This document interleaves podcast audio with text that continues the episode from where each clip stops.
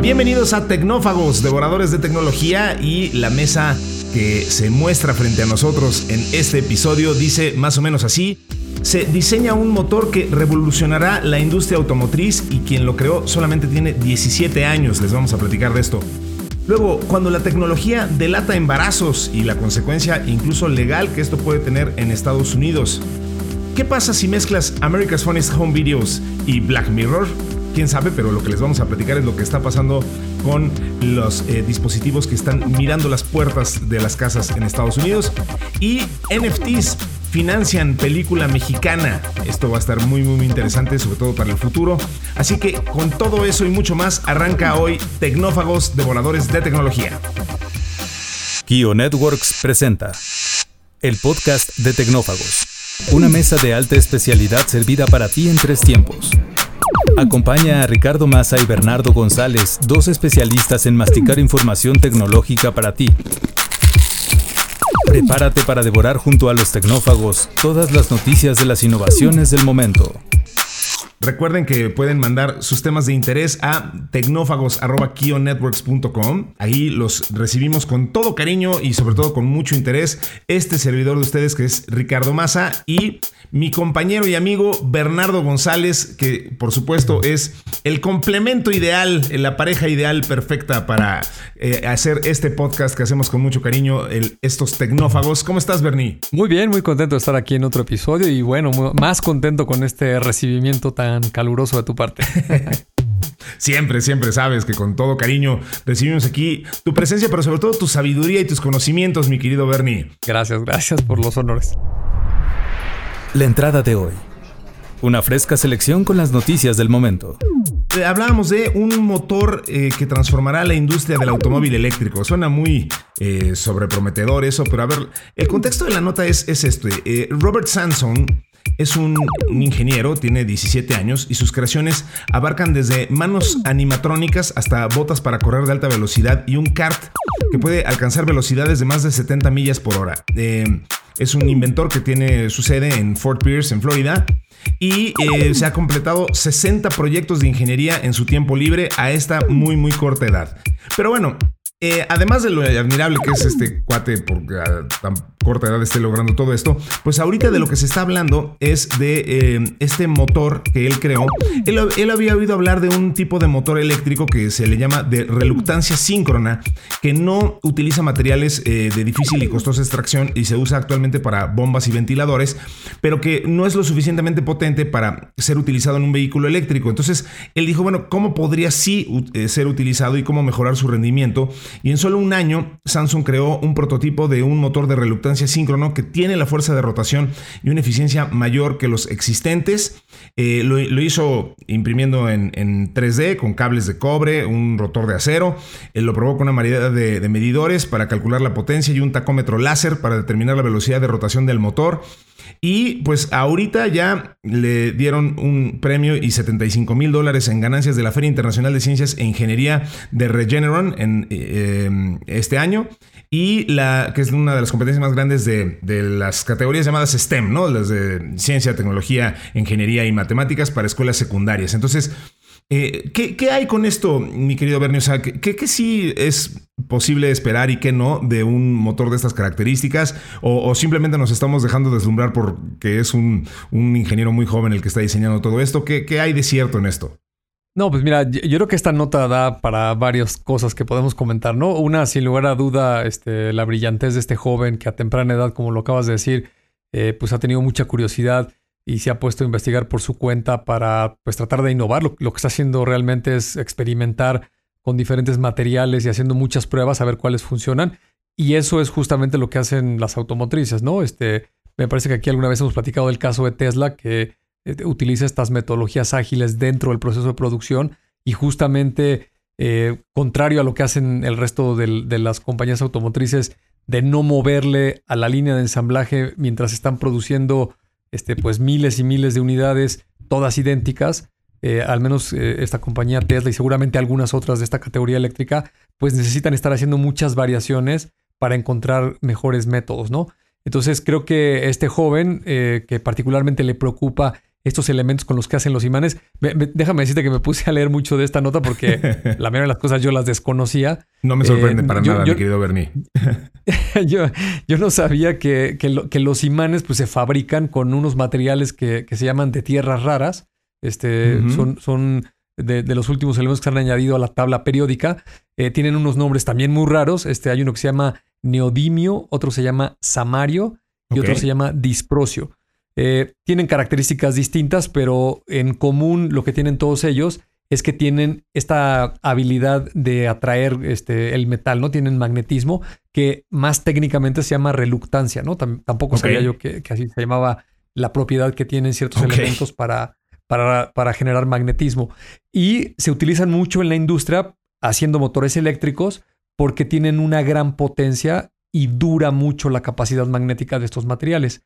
Sin embargo, eh, se encuentran en, minas este, muy, raras, por China es un gran productor de, muchos de estos elementos eh, y su explotación pues afecta mucho el medio ambiente y pues está este Robert Sansón pues al ser alguien muy joven eh, le preocupa todo el tema ecológico y se puso a trabajar este, tratando de combinar otros elementos que, que sean más fáciles de encontrar y que no afecten tanto al medio ambiente, ¿no? y parece que lo está logrando muy bien. En esta feria de tecnología, pues nada menos y nada más se ganó el primer lugar. Le han dado 75 mil dólares para que continúe con sus experimentos y sus estudios. Y seguramente va a haber mucha gente como él que en los siguientes años pues va a seguir trabajando en toda esta conversión de los motores de combustible hacia los motores eléctricos, ¿no? Eh, también, pretexto de la nota, me puse a investigar, eh, son datos del 2021 eh, pero para que veas más o menos cómo está la penetración de automóviles eléctricos en el mundo. El, país número uno es China. Eh, tiene un parque vehicular hasta el 2021 de aproximadamente 2.300.000 automóviles. Le siguen los Estados Unidos con cerca de 1.985.000 automóviles. Alemania 811.000, Reino Unido 577.000 y así, ¿no? Italia, Francia, eh, muchos países europeos. Y Noruega es el país que tiene la penetración más grande per cápita de automóviles, ¿no? Tiene eh, cerca de un 46% eh, de, penetración de, vehículos eléctricos. Y también Noruega ya anunció, me parece que es el año 2030, que ya no va a permitir que se fabrique ningún motor de combustión interna, al menos para uso automotriz. Este, van a ser puros automóviles eléctricos. Entonces, con todas estas cosas que están sucediendo, pues eh, se, se corrobora lo que tú y yo hemos platicado mucho aquí, que seguramente en los próximos 10, eh, 15 años, pues va a haber una conversión eh, importante de todo el parque vehicular en el mundo, al menos en autos nuevos. Eh, y seguramente se van a producir ya mucho más automóviles eléctricos que de combustión interna. Y poco a poco pues se irán desechando estos motores que tanto contaminan. Y esperemos que esto ayude mucho a temas como el calentamiento global y algunos otros, ¿no? Oye, y además esto que mencionas de, la extracción de, minerales de tierra rara, yo he leído muchas veces, sobre todo el término en inglés, los rare earth minerals. Eh, que, es incluso una de las motivaciones que tienen algunas corporaciones para estar eh, explorando la posibilidad de, hacer minería en, cuerpos celestes, pues, o sea, en meteoros, en meteoritos y todas eh, estas rocas gigantes que andan ahí flotando alrededor de nuestro planeta.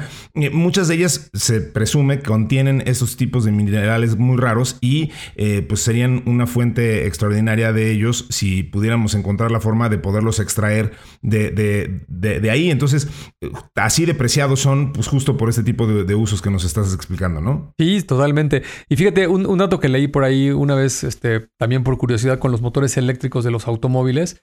Eh, resulta que eh, la colocación de estos imanes tienes que poner uno en positivo y uno en negativo para que la fuerza cuando está girando uno lo atraiga y otro lo repela. Y eso es lo que hace que tenga movimiento el motor eléctrico. Eh, hay una cuestión ahí de la física combinada con la mecánica, que si el motor tiene mucho torque, es decir, tiene mucha potencia, lo cual ayuda mucho al arranque para, para iniciar con el desplazamiento, eh, eso por, por, consecuencia hace que el motor no, no, pueda desarrollar altas velocidades, ¿no? Que es lo que comentan aquí en la nota de, este jovencito.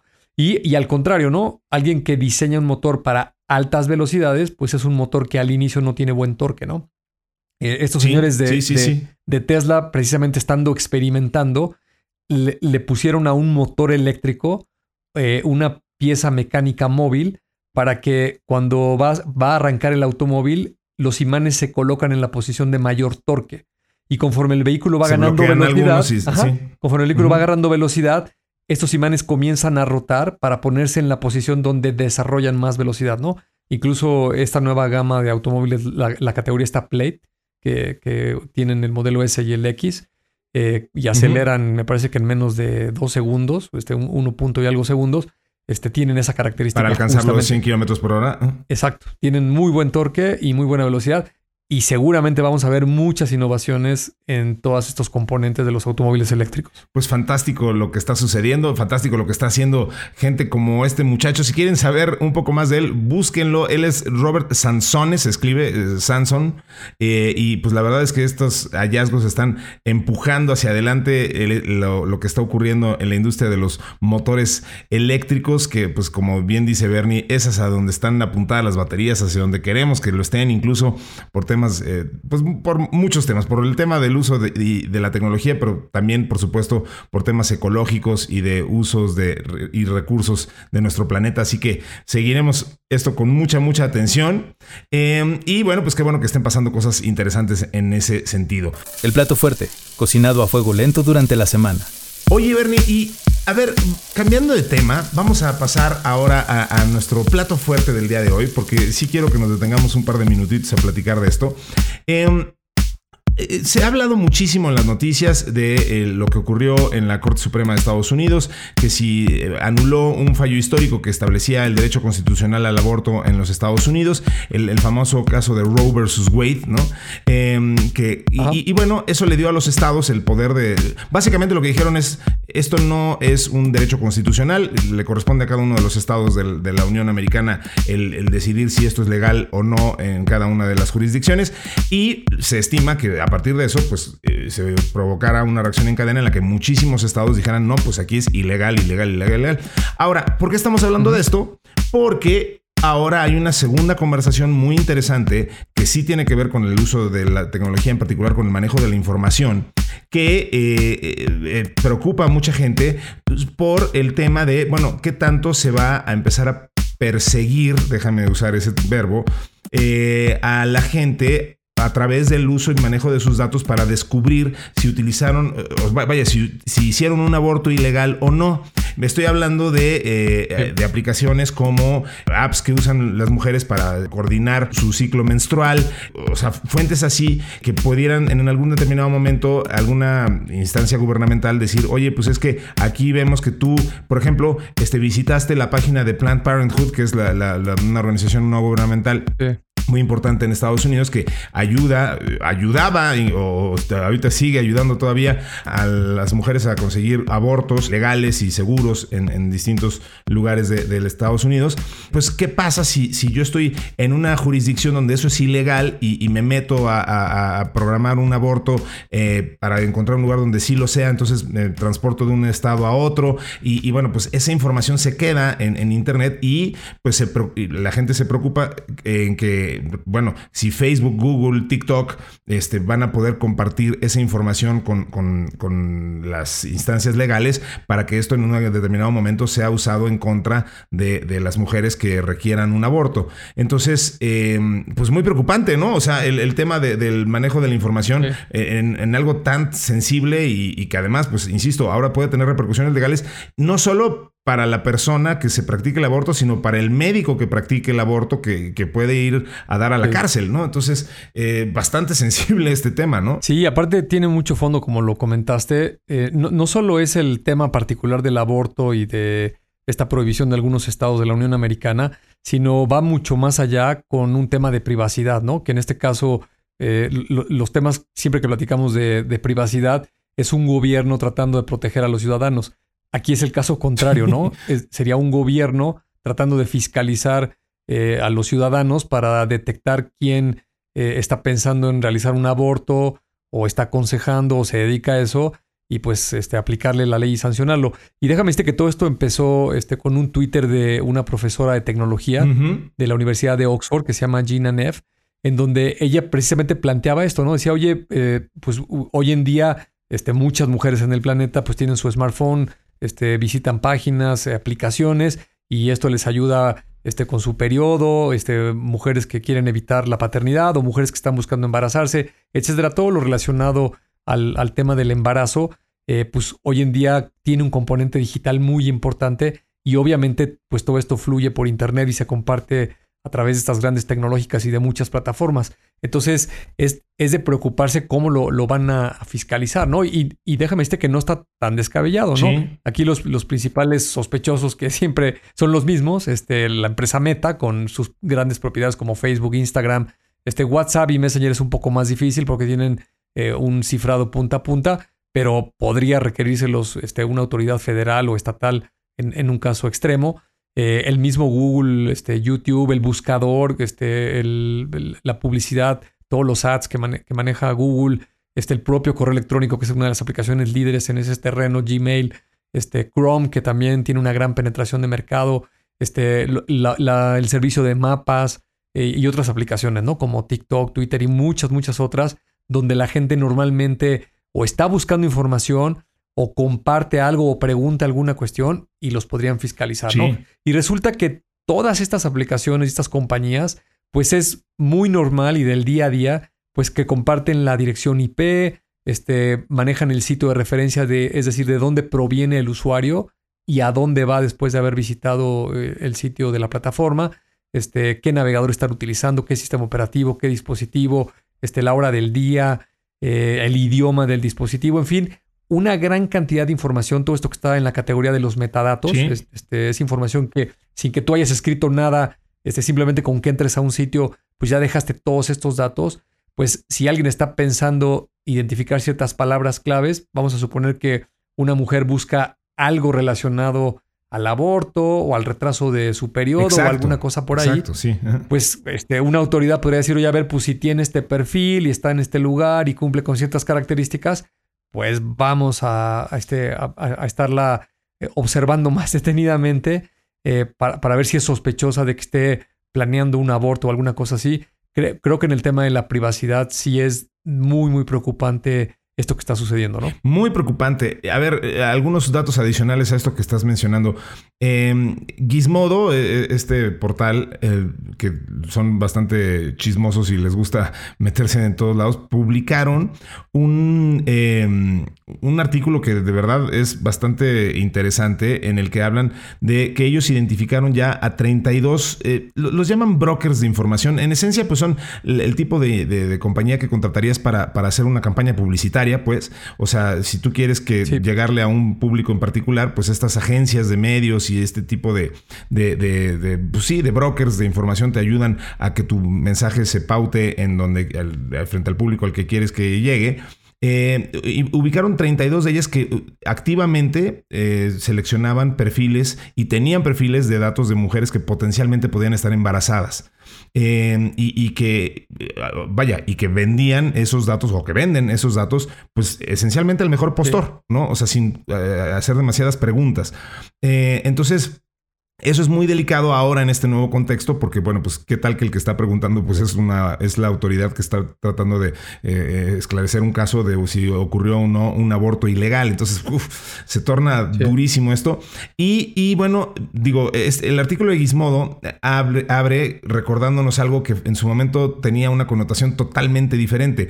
Habla de que hace 10 años, en el 2012, el New York Times publicó una historia en la que hablaban de un cuate que se llamaba Andrew Paul, que era un un, cuate dedicado a la estadística, que trabajaba para Target y que eh, el, Target le había comisionado eh, identificar a quiénes de sus posibles eh, compradoras, de, las, de sus bases de datos, podían estar embarazadas eh, para enviarles cupones y descuentos y ya sabes, este, ofertas de carriolas y todas estas cosas. Pues digo, al final ese es un mercado multimillonario, ¿no? Entonces, eh, este señor hizo su cometido y, e incluso pues ahí empezaron a salir como algunas anécdotas interesantes de, eh, vaya, clientas de Target a las que les llegaban promociones antes de que los papás se enteraran de que la niña estaba embarazada, ¿no?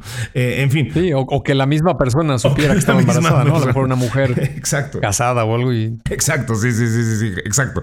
Entonces, eh, digo, esto se volvió delicado desde hace, eh, desde hace, ya mucho tiempo y ahora, pues, estas mismas bases de datos, pues, obviamente no han hecho más que sofisticarse con el paso del tiempo y, los algoritmos han sofisticado también. Entonces, ahora, pues sí, resulta que hay mucha gente que, que puede tener acceso a esa información y definitivamente, pues, es una discusión que hay que llevar a, los eh, peldaños más altos, ¿no? De, la parte este, judicial eh, para que no pues para que no esté circulando esa información y sobre todo, pues que la gente tenga mucho cuidado con la información que comparte, porque insisto, aquí estás hablando hasta de, penas corporales y de doctores que pueden acabar en el bote, ¿no? Entonces, pues sí, sí es bastante, bastante delicado esto. Sí, totalmente. Creo que una cosa es la, legislación de un estado, que pues esa es muy respetable a lo que haga la propia nación, pero otra cosa es que ya invadas la privacidad de un usuario y se vuelva en una cacería de de datos a ver quién crees que está haciendo algo o no. Sí. Entonces creo que sí es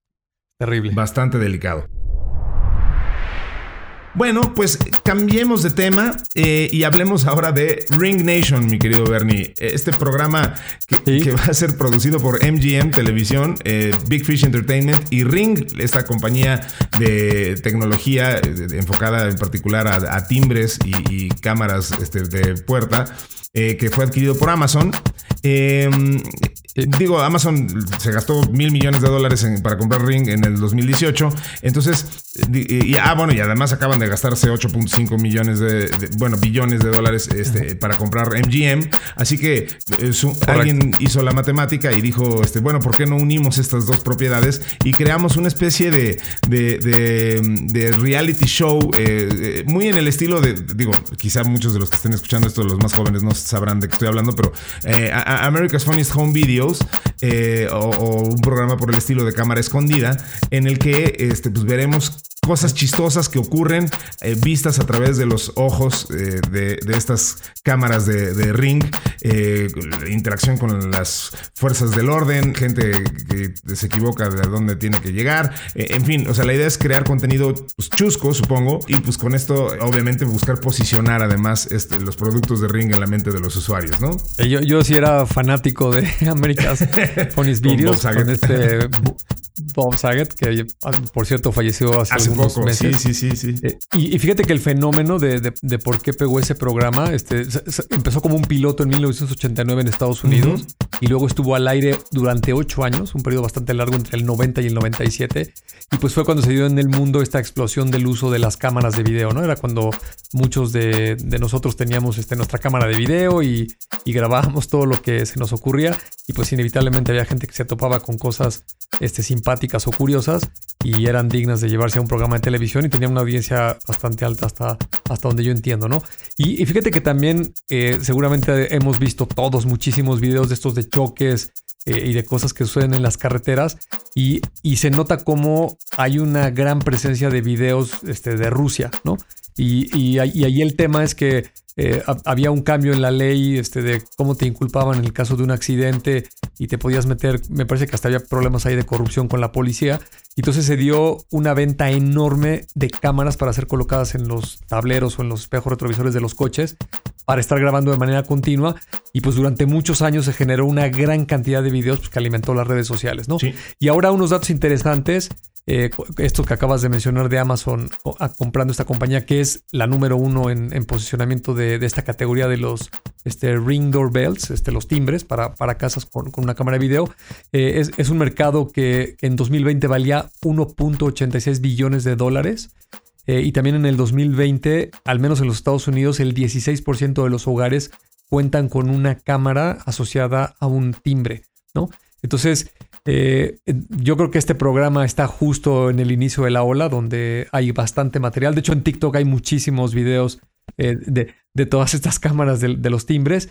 Eh, y unos datos interesantes también de un tema que hemos mencionado muchísimo aquí en el podcast de Tecnófagos, que tiene que ver con las cámaras de seguridad en las ciudades. Me encontré unos datos interesantes. Fíjate que otra vez China es el, quien encabeza la lista. Tiene un par de ciudades, una de ellas con 6.000 cámaras de vigilancia por milla cuadrada la segunda ciudad de China tiene 4.000 cámaras por milla cuadrada. Eh, después le sigue la India con 1.500 cámaras. Eh, y por ahí está la Ciudad de México, está en el top 10, es justo el número 10. La Ciudad de México cuenta con 140 cámaras de seguridad por milla cuadrada. Y pues también estos videos, sobre todo accidentes de tránsito o algunos temas eh, similares, son captados por estas cámaras. Y sin lugar a duda, este, este va a ser uno de muchos programas que se alimentarán de estos videos, al igual que cualquier cantidad de plataformas de redes sociales que también viven alimentando toda esta clase de video. Oye, ahorita me hiciste recordar que desde el otro día te quería recomendar, y obviamente a toda la gente que nos hace favor de escucharnos, un, par de páginas web muy simpáticas, muy, muy relajantes de alguna manera, que tienen que ver con esto que estamos platicando. Eh, una se llama Drive and Listen, eh, maneja y escucha. Eh, y la otra se llama City Walks.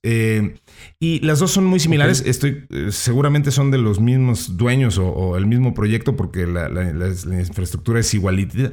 Pero eh, de lo que se tratan es recorrer ciudades eh, de forma virtual, vaya, con recorridos en, point of view. O sea, estas personas se colgaron una cámara estilo GoPro o algo por el estilo y se dieron a la tarea de caminar en, un, en el caso del primero en coche, recorrer en coche y en el caso del segundo en caminar por los lugares más emblemáticos en tiempo real de las ciudades pues, también más emblemáticas del mundo. Y ahí estaba este, París, la Ciudad de México, este, Londres, la que me digas, decenas, decenas y decenas de ciudades en las que puedes ver un videíto, porque además le puedes acelerar al tiempo de, reproducción y puedes este, pues simplemente ver un tour virtual bastante simpático de, todas estas ciudades y te da una, pues una perspectiva que normalmente no obtienes eh, a menos que efectivamente visites estas ciudades. Y, insisto, creo que es algo bastante relajante y me recordó ahorita por lo que estamos diciendo, por, todos estos temas de, seguridad. No sé qué tanto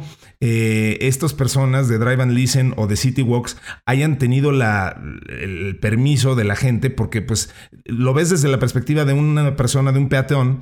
Eh, me parece que en la mayoría de los casos la cámara está oculta y mm, pues tú ves los rostros y las placas de los coches y, la gente, etcétera. Entonces no sé si esto es enteramente eh, legal o, al menos tienen toda la, eh, pues todos los permisos para hacerlo. Así que no sé si lo vaya a durar mucho tiempo este proyecto, pero está muy padre. Eh, es muy interesante que de repente puedas ahí seleccionar, no sé, este Tokio y, ver qué está pasando ahí en un cruce de, de, Tokio. Alguien que se pone a caminar por las, por las calles de Tokio. Insisto que le aceleras y en un unos pocos minutos recorres varias, varias cuadras eh, y insisto, pues ves a la gente, los coches, etcétera. Está bastante, bastante interesante. Este, si tienen unos minutitos para y quieren relajarse un poco y ver otra perspectiva del mundo, pues estas dos páginas son bastante, bastante interesantes. Ya me metí mientras lo explicabas y ya vi que puedes ver recorridos en coche, en bicicleta, en moto, esquiando, caminando, en un lago, en avión. Hombre, esto es este, una locura con todo este video. Y tienen un modo en el que puedes recorrer esas mismas ciudades como se veían durante la pandemia de COVID-19. Entonces, este, también eso está bien loco.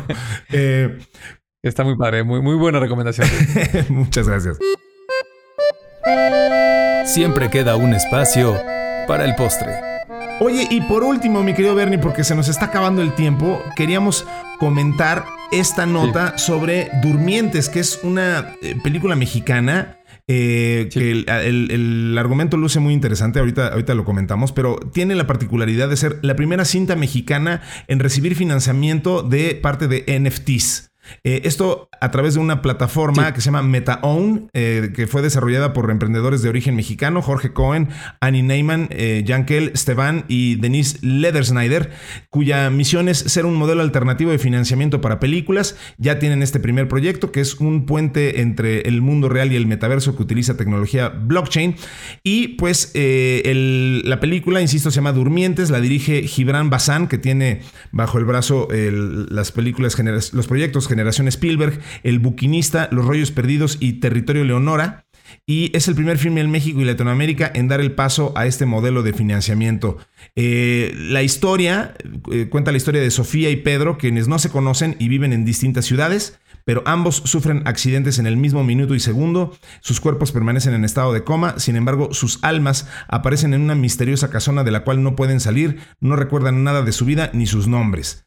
Pues este es un, proyecto, eh, el proyecto que están financiando con, estos NFTs, con una edición de 1500 NFTs. Eh, bueno, va, a contar con la edición de 1500 NFTs generados en 3D por el artista Gabriel Colín. Y pues me encanta, digo, qué, padre que, podamos estar eh, hablando ya de, de, poder financiar proyectos artísticos y más proyectos de cine de los que tantos necesitamos y tanto adolecemos en este país, este, con, con, estas vías alternativas de financiamiento, me parece extraordinario. Y totalmente. Fíjate que eh, vi un video ahí de una entrevista que le hicieron precisamente a, a Gibran Bazán, el, productor de, esta película, eh, y explicaba a detalle este, este, tipo de financiamiento que me parece que es como justo el comienzo o la punta del iceberg de muchas otras cosas que se pueden hacer, ¿no? Eh, estos 1500 pósters originales que se van a vender como un NFT digital, en realidad son 10 creativos, o sea, 10 ilustraciones, eh, que tiene cada una de ellas 150 variaciones. Este, le cambian este, los colores, los matices, este, algún trazo o alguna cuestión, pero parten de, 10 originales, 10 ilustraciones distintas, y en total son 1500 que se van a, vender a un cierto precio, y esto va a ayudar pues, este, a fondear este, una parte de la película, pero como sucede mucho con los NFTs, eh, el, quien compre esas obras digitales pues no tiene ninguna propiedad eh, sobre la película, ¿no? Simplemente compraste una copia de una ilustración como lo harías de, de cualquier otro este, artista en, el mundo físico. Sin embargo, este señor en la entrevista eh, me pareció, me llamó mucho la atención lo que decía él, ¿no? Que, que por qué no las películas se producían como una empresa en la bolsa de valores, ¿no?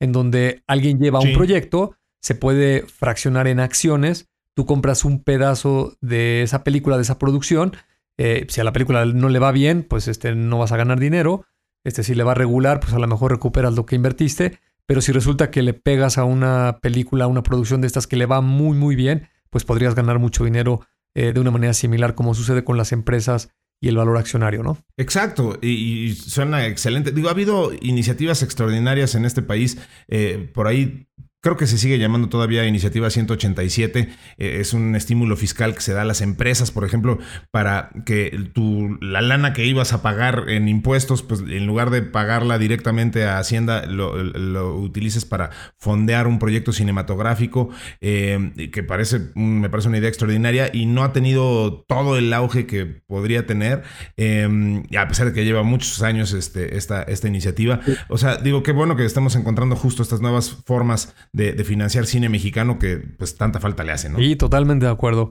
Hay que impulsar la cultura en general y pues el cine es una muy buena alternativa. Pues con eso nos despedimos en esta edición de Tecnófagos. Muchísimas gracias por habernos escuchado. Compártanos, insisto, temas de su interés en tecnófagos.kionetworks.com. Muchísimas gracias a Mario Terrés en la edición. Muchísimas gracias a Dalibasti Santiago en la redacción. A Gina Rangel y a Citlal Sin Vallarta en la producción. Y pues muchísimas gracias, Bernie, por haber estado aquí una vez más eh, en esta edición de Tecnófagos Devoradores de Tecnología. Al contrario, Rick, un placer y nos escuchamos en el episodio. Nos escuchamos en el próximo episodio de Tecnófagos Devoradores de Tecnología. Hasta entonces.